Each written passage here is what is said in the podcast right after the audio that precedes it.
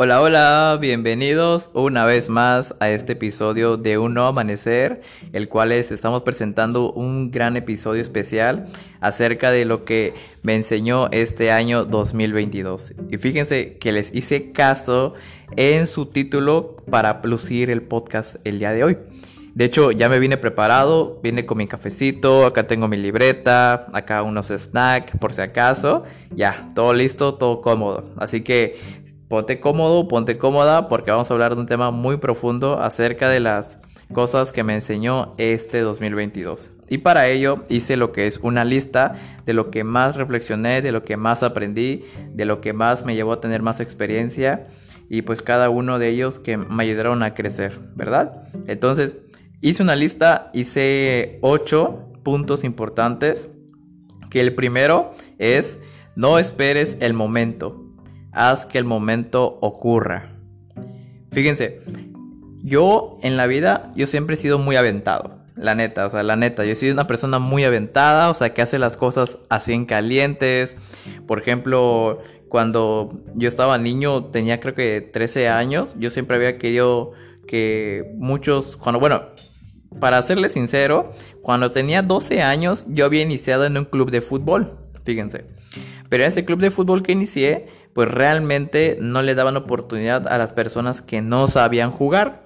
¿Saben? ¿Saben? O sea, las personas que no tenían buen toque de balón, eh, no corrían bien, eh, se cansaban muy rápido. Y entonces había profesores que obviamente les decían pues no, gracias, bye, bye, bye, bye. Entonces era como que yo ver eso, a mí me daba mucha rabia. O sea, no rabia, ¿no? Rabia de perro. me daba mucho enojo ver que obviamente les negaban la oportunidad de poder practicar un deporte por la ambición de los entrenadores de poder ganar.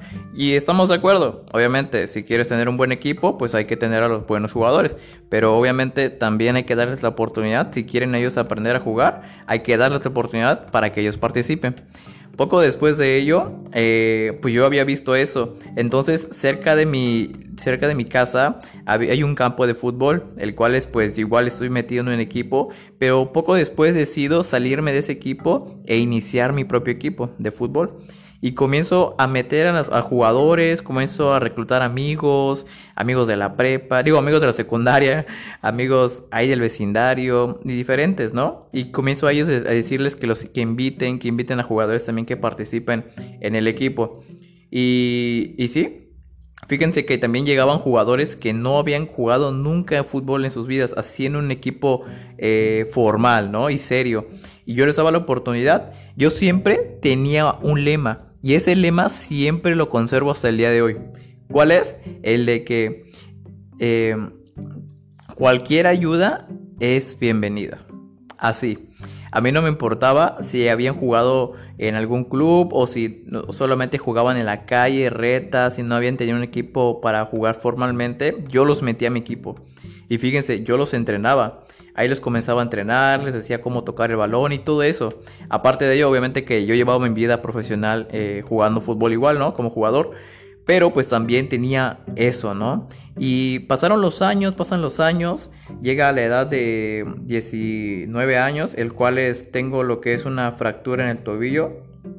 Tuve un esguince de, tercer grado, el cual es, me saca de las canchas para siempre. Fue muy triste, la verdad. Fue muy triste haberme salido de las canchas de fútbol nuevamente cuando ya estaba en un nivel muy alto en el ámbito deportivo. Obviamente me dolió, me dolió, ¿no? Pero son aprendizajes, ¿no? Que de la vida.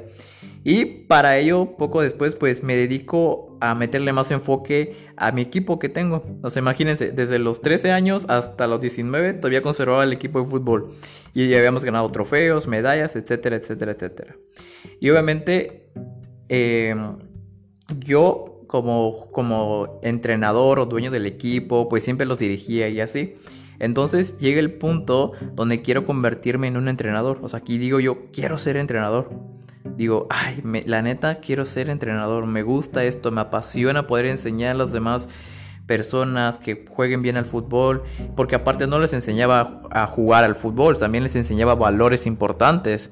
Les quité de sus bocas las groserías, les quité sus eh, malos modales que tenían, su mala indisciplina, su impuntualidad, les quité también sus malos pensamientos que traían, algunos los saqué del vicio, y o sea, fue algo increíble, la verdad que me llenó tanto de paz ver personas de bien que de venir de algo muy abajo, entrar en un equipo que yo decía siempre, esto no es un equipo solamente del vecindario, este no es un equipo del barrio, esto es más que un equipo de ello, porque yo les enseñaba, yo les instruía, les mandaba videos ahí en grupos, les mandaba eh, libros y, todo, siempre trataba de, de darles el buen ejemplo, ¿no? Y eso hizo que obviamente ellos se formaran como líderes. Poco después les menciono para no serles larga la historia, eh, decido pues convertirme en entrenador, pero obviamente eh, en ningún equipo, en un club me iban a aceptar como entrenador porque no tenía lo que es este de, lo que es el, el ¿cómo se le llama? El certificado, ¿no? Para que sea ahí entrenador autorizado, ¿no? O oficial.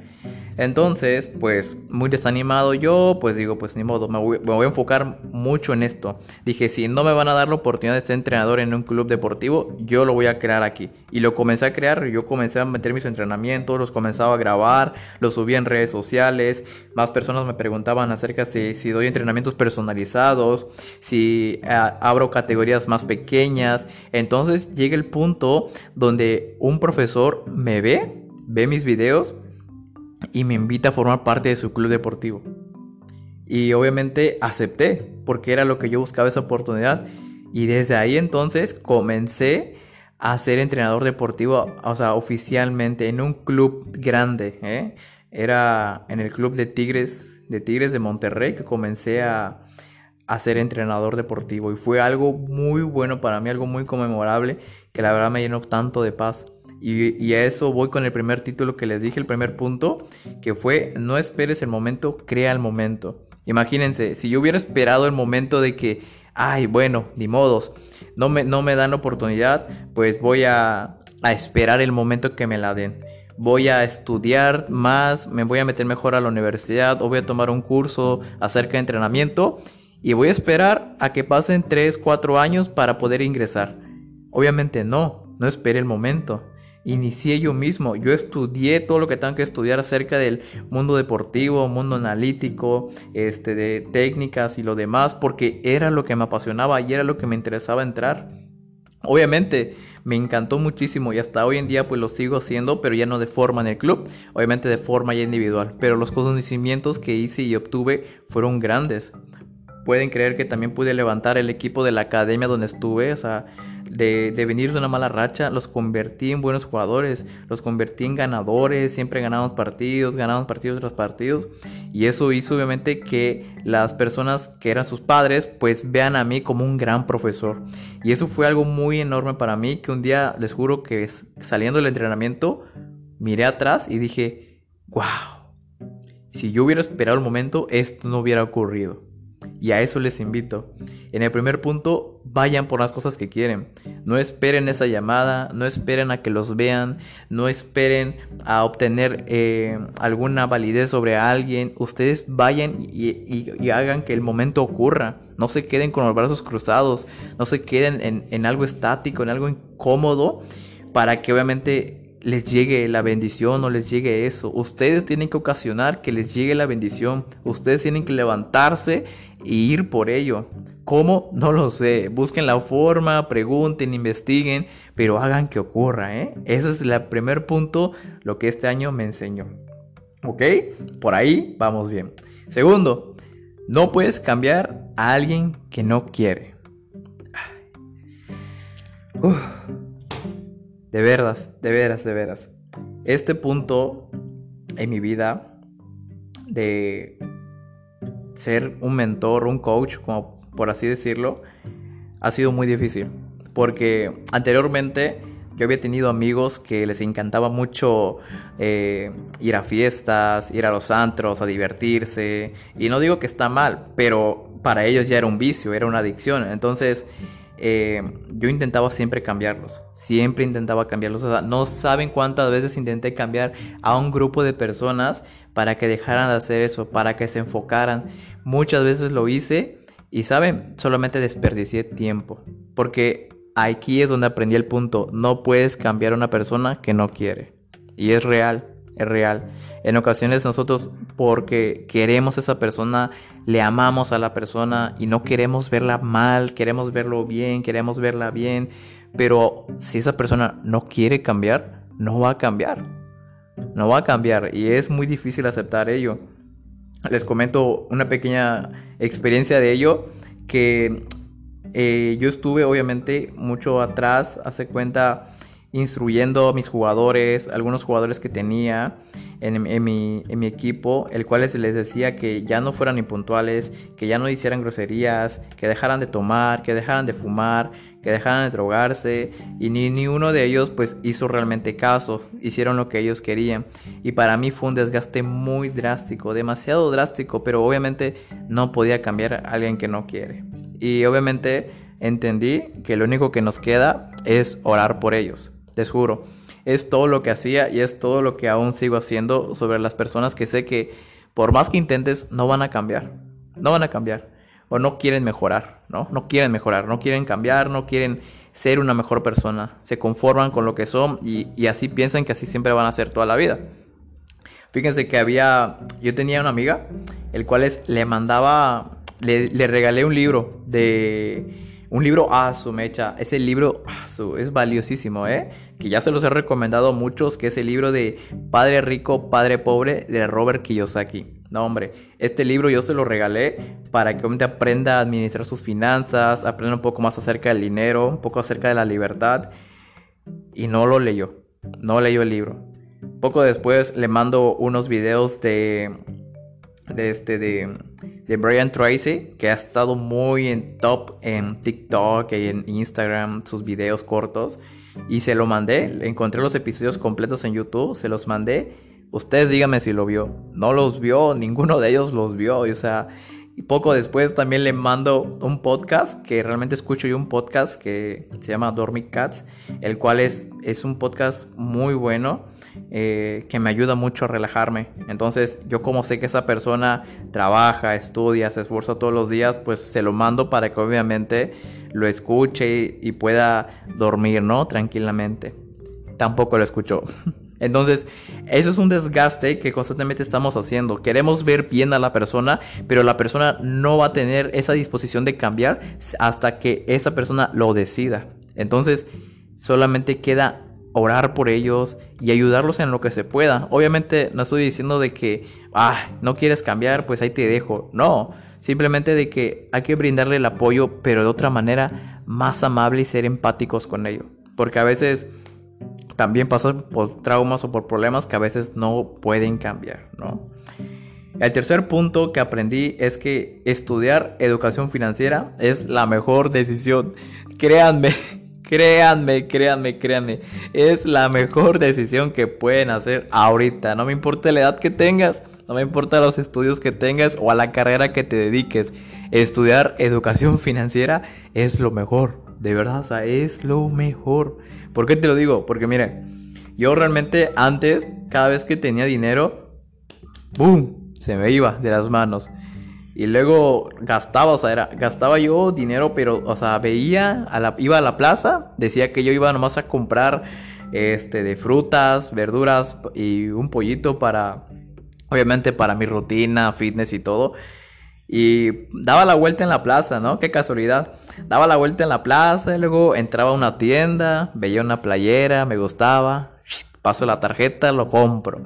Salgo, ay, pero veo sus pantalones, me encantan, ah, me voy a probarlos, me gustan, combinan con la playera que me lo compré, paso la tarjeta, lo compro. O sea, y así consecutivamente. Y también, por ejemplo, a veces que cuando estaba en el mundo laboral, de igual forma compraba mucha comida, o sea, compraba comida, eh, iba a muchos restaurantes, demasiados restaurantes, cuando yo podía hacer esa comida en mi casa y llevarlo como un lunch, ¿no? Llevarlo ahí para comer después y así. Entonces, poco a poco comencé a estudiar educación financiera. Uno de los libros que más me encantó y es ese que recomendé hace un momento, el de Padre Rico, Padre Pobre, que es uno de los buenos para manejar tu dinero, administración financiera. Y estuve leyendo también el libro de El pequeño cerdo capitalista. Ese libro, wow, es increíble para poder administrar más enfoque a tus finanzas personales, cómo los llevas, porque realmente la educación financiera, para serte honesto, no te lo van a enseñar en la escuela. ¿Ok? No te lo enseñan en la escuela. Entonces, ese tema lo tienes que aprender por tu propia cuenta. Y sí, ay, ¿cómo que me vas a decir que tengo que estudiarlo por mi propia cuenta? Si a pesar de que tengo otras materias. Lo sé, pero te juro que te va a ayudar para toda tu vida. Esto te va a ayudar para toda tu vida. La educación financiera es fundamental, ¿eh? Para evitar gastos hormiga, para evitar eh, gastos eh, innecesarios, etcétera, etcétera, etcétera. El cuarto punto. Ay, a ver, permítame tantito. Voy a tomar un traguito de café. Listo, ahora sí. El cuarto punto es un punto muy importante para todos, para todos. El cual es dice, no dependas emocionalmente de alguien. Valórate. Bueno, agárrense. Bien, este año, fíjense, yo en todos los años he sido muy selectivo con las personas, siempre, o sea, a mí la persona que me conoce sabe que yo he rechazado a muchas chicas porque obviamente sé la persona que soy y sé lo que realmente merezco. O sea, y esto lo vengo haciendo desde hace años, desde la secundaria, la preparatoria y durante todo el lapso de mi vida, ¿no? Hasta ahora. Entonces, ¿qué pasó? Llega el punto donde digo, ok, ok, este, me voy a dar la oportunidad de conocer personas, de conocer a alguien para que realmente, pues me pueda dar ese, ese, esa paz, ¿no? Ese punto. Pero en sí, llega el punto donde llego a conocer a alguien así y digo, ¿será que sí? ¿Será que no? ¿Será que sí? ¿Será que no? Entonces, la cosa es que digo, ok, voy a dejar fluir la situación, conozco a esa persona comenzamos a hablar, comenzamos a salir, comenzamos a tener dates y, toda la cosa. Y se me hace una persona totalmente muy diferente a las demás que conocí. Eso hizo que obviamente como yo no al tener mucho contacto o más bien verla de, una forma diferente y, y comenzar a tener este enfoque en esa persona, eso hizo que yo poco a poco comenzara a depender emocionalmente de esa persona. Y yo siento que en alguna otra ocasión nos llega a pasar.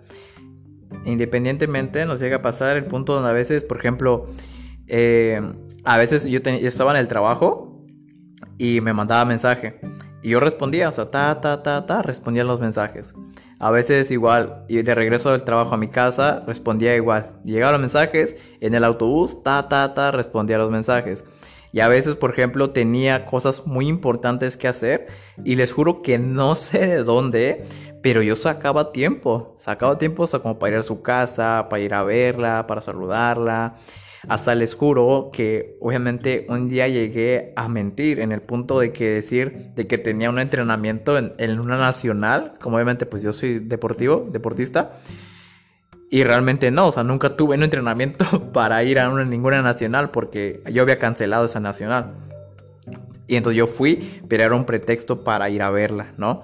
Pero entonces esta persona pues comenzó a, a tratar de una forma diferente, diferentes tratos, diferentes puntos, que realmente pues ya una, ya, o sea, era como que recibía algo muy, algo muy distante, algo muy frío, algo como que uno no había interés en esa persona, ¿no? Hacia mí. Entonces yo comencé a depender emocionalmente de esa persona porque comenzaba siempre a, ver si ya me mandó, ya me, ya me respondió el mensaje, a que, eh, no veía las horas que se conectaba porque también en WhatsApp lo tengo desactivado, pero pues siempre veía que subía historias y no me había respondido desde la mañana, entonces era como de que, ouch, ouch, ouch.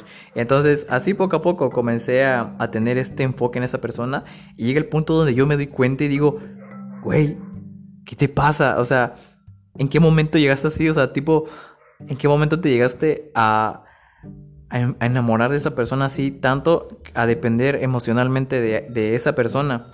Entonces, fue un punto donde pues igual me quedé así preguntándome pues cómo, cómo pasó todo ese punto, pues cómo yo pues había caído en, en el modo de depender emocionalmente de alguien. Y o sea, ahí de ese punto me comencé a dar cuenta y dije, Didier, ¿realmente tú mereces esto? Y ahí mi, mi, respuesta a mí mismo obviamente fue que no, merezco algo más, merezco, merezco alguien que realmente me corresponda, algo que realmente sea mutuo. Y fíjense, desde que comencé a decir eso, desde que merezco más, que merezco más, que merezco más, desde ese punto comencé a trabajar mucho en mí.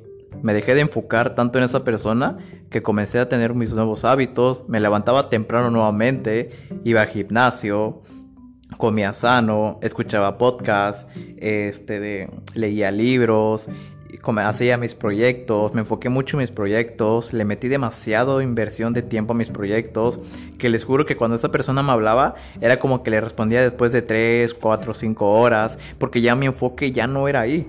Y, o sea, y fui aprendiendo de la forma más, o sea, de la, de la peor forma, les juro, les juro, o sea, de plano porque ya me habían advertido de que no era buena buen momento para estar con aquella persona, pero yo pues mm, les digo, me dejé llevar, que no sé por qué emocionalmente, y ahí es donde igual aprendí, vamos a ponerle entre paréntesis, escuchar, escuchar primero a mi mente y no a mis emociones, porque obviamente escuché mis emociones y eso me, me dejó llevarme hasta el punto de una dependencia emocional, y eso no está bien. ¿Cómo pude salir de ahí? Valorándome, me valoré. Dije, Didier, tú eres una persona valiente, una persona fuerte, tú no tomas, no fumas, no te drogas, tienes valores, tienes dones, habilidades, has creado proyectos importantes en tu vida que realmente no merece, no vale la pena gastar tu tiempo en alguien que al final no te va a ayudar a crear ese proyecto para un éxito o el proyecto de tu vida o algo más. Desde ahí obviamente me aparté emocionalmente de esa persona. Estamos de acuerdo que es un proceso, no es de la noche a la mañana, como de que de un día para otro, ay, ya, chaito, no, pero sí me ayudó mucho el enfocarme nuevamente en mis metas y ese me lleva al quinto punto que dice, en esta vida solo te tienes a ti. Solo te tienes a ti mismo, solo te tienes a ti misma. ¿Por qué? Porque realmente tú únicamente sabes todo lo que has vivido, todo lo que has batallado, todo lo que has sufrido, todas las noches que has llorado, todo lo que has aguantado durante todos los días. Y obviamente hay personas que a veces no te valoran o no te quieren. No es porque realmente no te quieran o no te valoran, simplemente no pueden ver lo que tú has construido, lo que tanto esfuerzo y llanto has construido para tu vida. Y eso obviamente, pues primero tenemos que aprender a valorarnos y, aceptar que solamente nos tenemos a nosotros mismos en esta vida. Porque si comenzamos a pensar de que, ay, es que te quiero, dependo de alguien que me esté constantemente diciendo que me quiere, que me ama, de alguien que constantemente me esté diciendo de que vamos, tú puedes, tú lo puedes lograr. Eso, eso crea obviamente depender de las demás personas y realmente solo te tienes a ti. Al punto de que obviamente tampoco aislarte de todos, obviamente no, pero sí ver quiénes sí y quiénes no, ¿no? Y fíjense, el sexto punto tiene mucha relación porque dice, Idealizar a alguien es condenarlo a decepcionarte. Wow. O sea, estamos de acuerdo que yo idealicé, yo idealicé mucho a esa persona del cuarto punto, el cual es me decepcionó. Estamos de acuerdo. Y aparte de ello, esto también incumbre mucho lo que es en amigos, en personas allá afuera. Porque a veces vemos, podemos conocer a alguien y decir, wow, es una, persona, eh, se ve que es una persona con buenos modales, eh, tiene buen, buen vocabulario, este, es caballeroso o no sé, etcétera, etcétera, pero realmente no estamos viendo más allá quién es esa persona en realidad, ¿no? Les juro, les comento que eh, en el lugar donde yo estaba trabajando, yo tenía un equipo de trabajo, ¿no? Entonces, en mi equipo de trabajo teníamos a alguien en particular que era muy bueno, trabajaba y todo. Y también tenía otro, eh, otro amigo que igual le encantaba mucho trabajar, pero obviamente él cuestionaba muchas cosas, el cual no lograba entender. El punto es que esas cosas que no lograba entender lo llevó a traer problemas dentro de la empresa, el cual es pues hasta todo se deshizo, ¿no? Pero llegando al punto de, de idealizar a una persona, yo conocía a alguien de ahí, de la misma empresa, el cual es, lo, consideraba, lo consideraba mi amigo, pero hasta el punto de un día, neta, neta, o sea, escuchar que habló mal de otro de mis amigos, desde ese punto corté esa línea, corté ese hilo, lo corté. Y lo corté, obviamente, porque no, no está en mí ser parte de eso, ser parte de ello.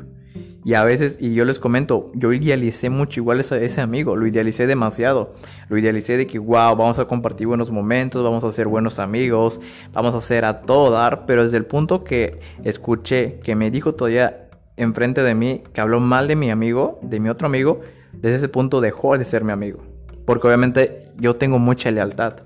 Y yo no puedo aceptar que una persona esté criticando a otra persona. De hecho, no me gusta escuchar eso, ¿no? Como que es algo como que, ¿qué necesidad hay de juzgar a los demás? ¿No? Literal, pero bueno. Desde ese punto, obviamente, pues idealizamos muchas veces a las personas. Pensamos de que esa persona pues va a ser una persona agradable, lindo, linda, que realmente pues tiene muchas cualidades. Hay algunas veces que nos vemos con esa persona en momentos únicos, en momentos especiales, pero estamos idealizando de más. Y realmente no podemos idealizar a las personas. Si idealizamos a las personas, estamos haciendo que en algún momento nos vaya a decepcionar. Y es eso, idealizar a las personas, idealizar a alguien es condenarlo a decepcionarte. Y fíjense, el séptimo punto es perdona a quien no te pidió perdón. No, hombre, o sea, les juro que este año fue de perdonar a muchas personas que nunca me pidieron perdón. Neta, neta, neta. No sé a quién más le pasó. No sé si a ti también te pasó que las personas te dañaron, te traicionaron en algún momento. Y neta, muy descaradamente no te pidieron perdón. No te dijeron nada, se fueron. Al contrario, algunas personas se hicieron víctima. Ay, no, es que tú tuviste la culpa. Ay, no, es que tú fuiste. No, es que tú, es que tú. yo no, yo no, yo soy un santo, santo. O sea, neta, hay gente así. Y este año me tocó perdonar a personas que no me pidieron perdón. Y les juro que perdonar a las personas que no te piden perdón, sana. Sana, sana y libera. Libera muchísimo, o sea, en serio, el, el perdonar perdonar a las demás personas. Y fíjense, hay muchas veces, eh, bueno, principalmente en este año, yo había conocido igual eh, una amiga, una amiga muy querida mía, el cual es, había compartido momentos únicos, el cual es, yo, yo, yo había abierto mi espacio, había abierto mis cosas íntimas como mis sueños, mis metas, mis objetivos que quiero cumplir a largo plazo, todo ese tema, ella lo sabía porque obviamente yo sentía que era una persona de confianza, ¿no? Pero llega el punto donde descubro que me traiciona, que habla mal, que habló mal a mis espaldas y ese fue de todas las personas que menos esperé que me traicionaran, ella fue la que más me sorprendió que haya hablado mal de mí. Entonces yo dije, ah, o sea, otra vez, o sea, como que otra decepción. Y todavía se fue como diciendo de que yo tuve la culpa, ¿no? O sea, cuando realmente éramos amigos, no había nada en sí, éramos amigos, simplemente amigos, ¿no? Friends. y, y pues se fue sin pedir perdón. Obviamente yo me quedé con ese pequeño resentimiento porque obviamente neta, neta a sentirlo porque somos seres humanos y cómo no voy a sentir una traición de ese grado. Pero obviamente desde ese punto aprendí a perdonarlo, a perdonarla, a perdonar a quien no me pidió perdón. Y en serio, hay personas que van a llegar a tu vida, hay, o hay personas que están en tu vida y que en algún momento si te llegan a fallar, te llegan a traicionar, llegan a hablar mal de ti y todavía se hacen la víctima y se van, mira, tú perdónalos, tú perdónalas, porque realmente en esta vida todo se devuelve. Y ojo, no estoy diciendo mal a nadie, pero todo lo que siembras, cosechas. Y si tú siembras una traición, no sabemos, ¿verdad? O sea, lo que cosechas no van a ser abundante. Pero a eso me refiero. Tú perdona, no te no desgastes energía, no desgastes tiempo en aquellas personas que te traicionaron, en hablar mal de ellos, porque también te estás destruyéndote a ti mismo o a ti misma cuando hablas mal de alguien, ¿no? Te sientes vacío, te sientes vacía o te ves vacío, vacía cuando hablas mal de una persona. Por eso, cuando alguien te haga algo similar, te traicione o algo así por el estilo, tú perdona, perdona. Y aunque duela, va a ser un proceso, también va a ser un proceso. Todo en la vida es un proceso, pero vas a sanar. Al final vas a sanar. Y el último punto que tenemos acá que aprendí este último mes es el hecho que encajes no significa que ahí es tu lugar. Fíjense, en estos últimos meses yo he estado trabajando mucho en mis proyectos, he estado muy enfocado en mis proyectos. y da la casualidad que me llega una oferta laboral para entrar a trabajar, pero ahí en la oferta laboral porque me invitó un amigo. Pero da la curiosidad, o sea, neta, de que el, el trabajo está muy bueno, ganas mucho dinero, la verdad, o sea, está muy bueno, pero yo no había visto a mi amigo durante meses, ¿no? Entonces, a ver la primera impresión, pues fue bueno, lo saludé, lo abracé, ¿qué tal? ¿Cómo estás? Pero llega el punto donde me dice que dentro del trabajo laboral, pues hay cosas que hace para caerle bien a los demás, para que los demás igual le puedan dar lo que es una cierta ganancia o una cierta comisión, de verdad, del trabajo. Y saben, en ese lapso que estuve platicando con él, les juro que no era la misma persona que yo conocí. Y neta, se lo, ah, también se lo dije a él. Le dije, tú no eres así, tú no eres la persona que, realmente eres. No, y, y, de hecho esa persona igual me lo dijo. Mi amigo me dijo, sé que no soy el que tú crees que yo era antes, sé que he cambiado y por eso me siento mal. Y, eso me lleva al punto, fíjense, de el hecho que encajes no significa que ahí es tu lugar, porque él encajó muy bien en cuestiones económicas, pero él sabe perfectamente que no es su lugar ahí. Y muchas veces así nos pasa. Hay muchas personas que quieren encajar en una sociedad, como por ejemplo el grupito de amigos que se va a fiestas solo fin de semana y al amigo tímido o la, o la, persona antisocial que quiere ser social, que quiere llevarse bien con todos y todo eso, y se junta con, esa, con esos lobos, obviamente lo van a convertir también en un lobo. Y al final lo va a llevar a una destrucción total en su vida. Por eso mismo, el hecho que encajes en ese lugar no significa que, que ahí es tu lugar, o sea, no significa que ahí es. Y eso lo aprendí también. Lo aprendí también en mi último trabajo laboral, que estuve trabajando y, la verdad, estuve haciendo igual dinero, estuve vendiendo, estuve aprendiendo más que nada, pero yo sabía que ahí no era mi lugar. Y hay que reconocerlo, hay que ver cuando realmente qué es lo que quieres, qué es lo que quieres lograr en la vida, cuáles son tus planes, cuáles son tus metas, cuáles son tus sueños, porque eso es lo más importante que debemos tener siempre, siempre presentes. Porque si no, va a venir otra persona que sí construyó sus sueños y nos va a hacer trabajar por ello. Y realmente vivir esclavizadamente infeliz ante nuestros sueños es muy feo. De hecho, hay una frase que dice, hay personas que mueren a los 30 y los entierran hasta los 70. ¿A qué se refiere? A que personas que a veces mueren a los 30, es un ejemplo, ¿no? Pero mueren a los 30 significa a personas que dejan de soñar, que dejan de creer, que dejan de tener fe, que dejan de buscar sus sueños, sus metas. Desde ahí las personas ya están muertas. Y no solamente a los 30 pasa eso. Algunas personas mueren desde los 15 años. Desde los 15 años dejan de soñar, dejan de creer, dejan de confiar y se dedican a algo que no les gusta se dedican a algo que no les apasiona, algo que no les causa felicidad y eso hace que en su vida ya sea muerto, ya, ya porque no tiene un propósito que cumplir, porque tener un propósito, tener una meta, tener un sueño, un objetivo claro en esta vida es lo que te da el impulso de todos los días dar lo máximo, dar lo máximo. Si no tienes algo en claro en tu vida, es muy probablemente que te sientas vacío, que te sientas vacía, que te sientas sin ganas de nada, que te sientas de así abrumado, abrumada por las cosas que pasan en tu vida día a día. ¿Por qué? Porque obviamente no tienes un plan en específico, no tienes una meta, algo que te apasione, algo que te haga llenarte mucho de alegría. Y fíjense, ¿y por qué los entierran a los 70? Porque es un aproximado obviamente de las personas que mueren, ¿no? Que ya los entierran a los 70, pero algunos que mueren a los 30.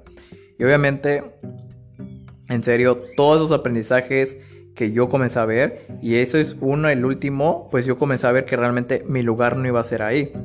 Antes de iniciar, obviamente dije yo, la verdad, económicamente me va a ir, pero súper, me va a ir increíble, voy a obtener ganancias en ese trabajo laboral, porque está muy bueno las ganancias, pero mi lugar no es ahí. Ahí no voy a estar, ahí no es mi lugar. Yo tengo proyectos, tengo sueños, tengo metas más importantes que puedo también tener muy buenos eh, beneficios de ello, ¿sabes? Y eso. Y la verdad, bendito sean las experiencias que nos ayudan a crecer. De plano, de verdad.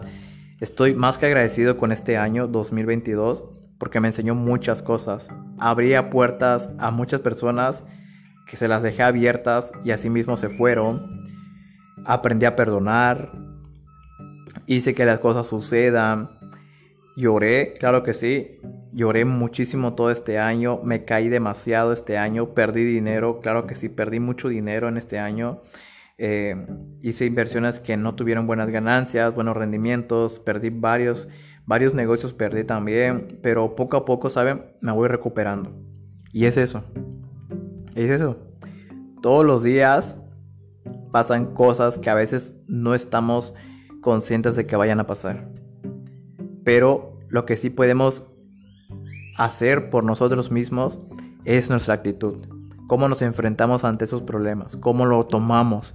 Si nos vamos a dejar caer por ello o, de verdad vamos a decir, ah, está pesado, duele, es cansado, es mucho esfuerzo, me va a llevar tiempo, pero caray, lo voy a intentar, lo voy a hacer una vez más. No, una vez más no. Lo voy a hacer hasta lograrlo.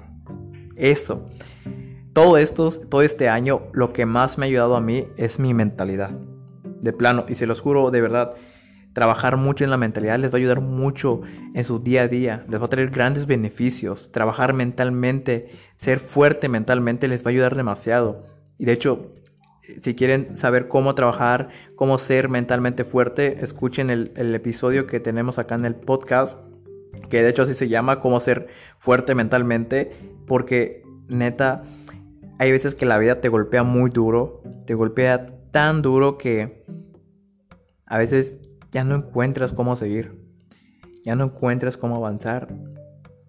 A veces sientes que la vida te tiró, sientes que ya no hay salida, sientes que la gente te abandona, en, tus peores momentos, porque cuando tenías dinero, toda la gente estaba contigo, pero cuando ya no, ya no tienes a nadie y se siente feo, la verdad, o sea, neta, se siente horrible ese sentimiento y, miren, ya hasta me salen las lágrimas, pero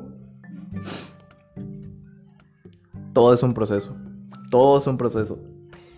Y sí, es cansado, duele, te vas, te, vas a, te vas a sentir mal, vas a tener días así mal, bajones, pero todo lo vas a lograr, todo lo vas a lograr, lo vas a lograr, porque las personas como tú nacieron para el éxito, nacieron para volar, nacieron para crecer. Y mira, cada experiencia que te haya pasado también en este año, utilízalo como un impulso para este año 2023 que viene.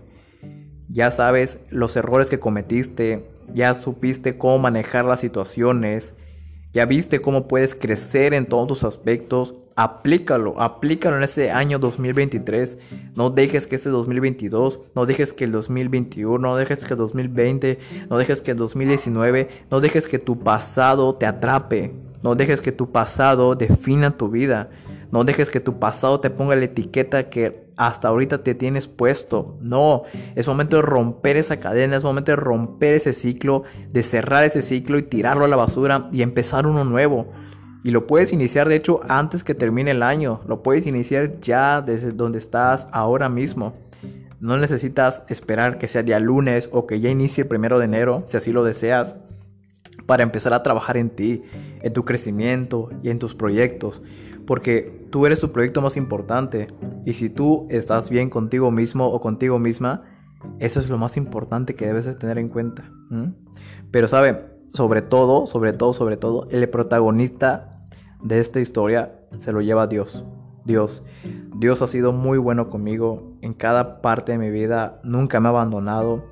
Yo siento que Dios siempre está con nosotros, a pesar de que a veces no lo tengamos presente durante todos los días, pero en serio, en serio, Dios es parte de todo el protagonista de nuestras vidas. Dios se encarga de protegernos, de cuidarnos. Y no es que me ponga a predicarles o, que soy religioso, no, pero Dios cree en ti. Dios dejó escrito en la Biblia que tú eres una persona fuerte y valiente.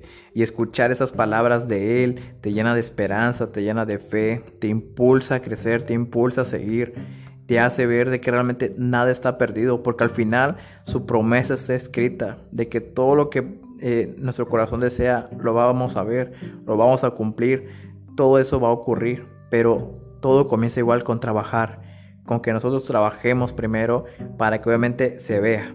Trabajar más fe, acción más fe, eso crea lo que es la bendición. ¿Ok? Así que espero que este episodio te haya servido, te haya ayudado, te haya encantado y si de es así, pues puedes compartirlo con nosotros ahí en mi cuenta personal en Instagram, en arroba Didier Gómez con doble Z al final o también en nuestra página de Un Nuevo Amanecer que igual lo puedes encontrar en Instagram y estamos igual dispuestos y abiertos a escucharte para que nos digas tu experiencia a través de este episodio, si te ayudó, si te sirvió o si igual nos quieres contar qué es lo que tú aprendiste este año, también te puede para compartirte qué es lo que más te podría servir, ¿verdad? Entonces, venga, que todavía tenemos un año nuevo que hacer, que crear. Y wow, ya se viene Navidad, ¿eh? Ya se acerca los pavitos rellenos. Mmm, qué rico. qué bueno, qué bueno. La verdad me, me, da mucho gusto que te hayas tomado el tiempo de haber escuchado este episodio y que te haya ayudado en algún momento de tu, de tu vida, ¿verdad? Entonces nos estaremos viendo y que tengas un excelente día. Vámonos con todo, con todo.